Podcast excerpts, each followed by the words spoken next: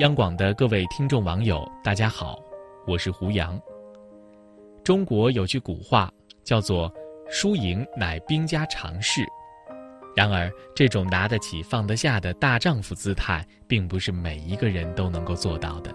正如日常生活当中，我们经常会听到这样的质问：“你为什么输不起？”扪心自问，你是一个遇到一点挫折就轻言放弃的人吗？今天我们就来聊一聊有关输赢的心态问题，和您分享一篇文章，叫做《你若输不起，又如何赢得了》。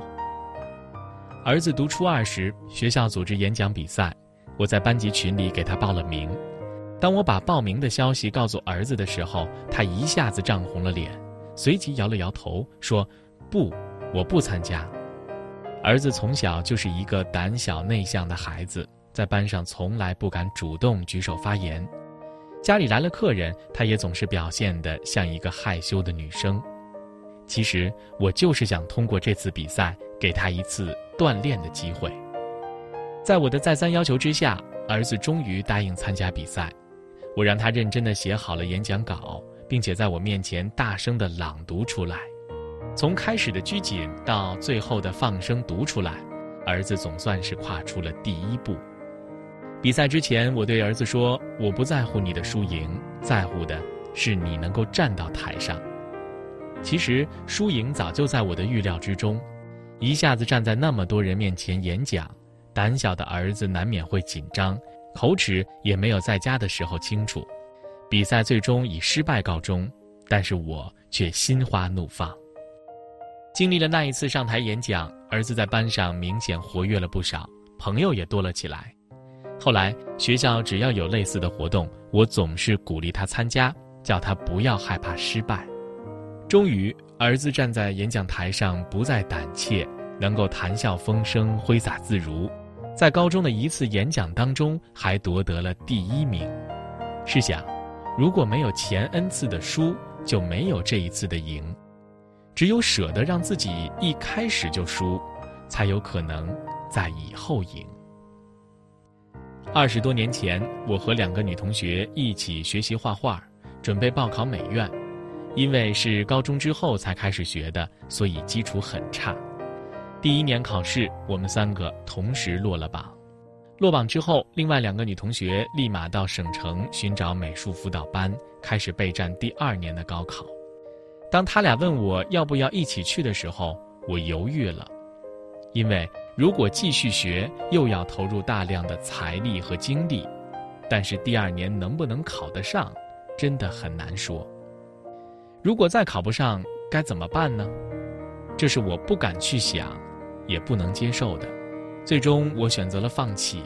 虽然未来能够上美院是我一心渴慕的，但当下面对一次又一次的失败，又是我不愿承受的。两年以后，两位同学都考进了美院，实现了我当初的梦想，而我却永远的告别了校园。看到他们画得越来越好，我这心里真是五味杂陈。就是因为当时他们不怕输，才赢得了让我羡慕的前景。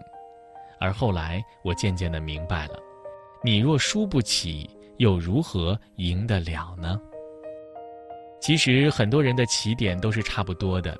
有些人之所以能飞得很高，是因为当初在试飞的时候多摔了几次而已；而有的人因为怕疼，所以选择了在平地徘徊，那天空从此也就成了遥不可及的梦。作家萧伯纳年轻的时候想要靠写作谋生，他用六年的时间写了五部小说。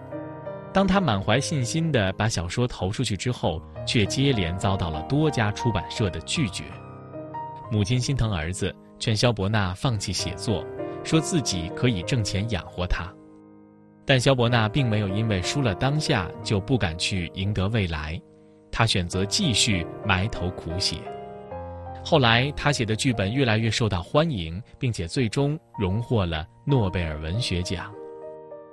在接受记者采访的时候，萧伯纳回忆说：“被一家出版社拒绝，并不是多大的事儿。”但如果被六十家出版社同时拒绝，却不是任何人都能够承受的打击。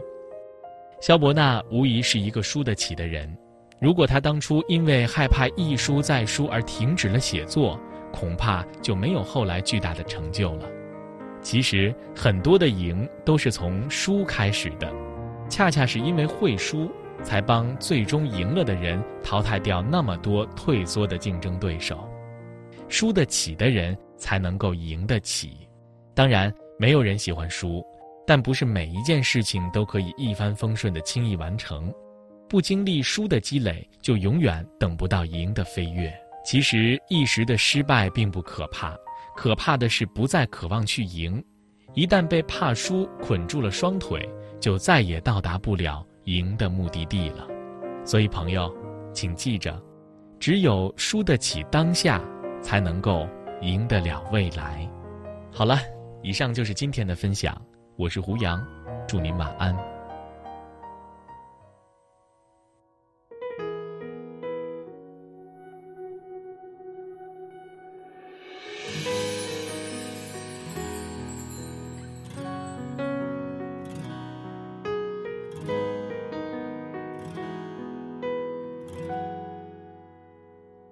如果说你是海上的烟火，我是浪花的泡沫，某一刻你的光照亮了我。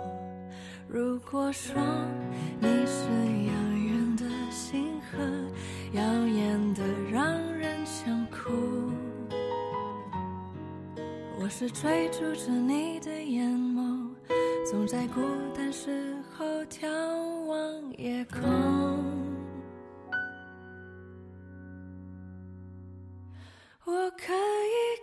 在你身后，